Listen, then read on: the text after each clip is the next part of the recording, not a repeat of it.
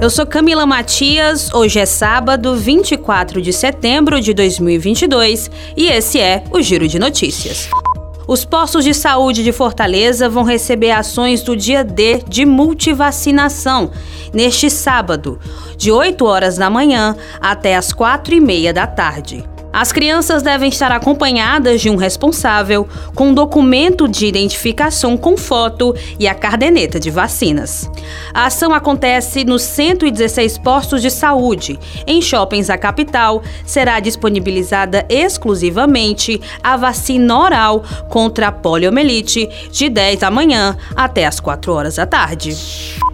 Uma franquia de restaurantes abriu mais de 20 vagas de emprego aqui em Fortaleza. Os selecionados terão benefícios como vale transporte, alimentação na empresa, plano de saúde e odontológico, dentre outros. O empreendimento também conta com plano de carreiras para os colaboradores.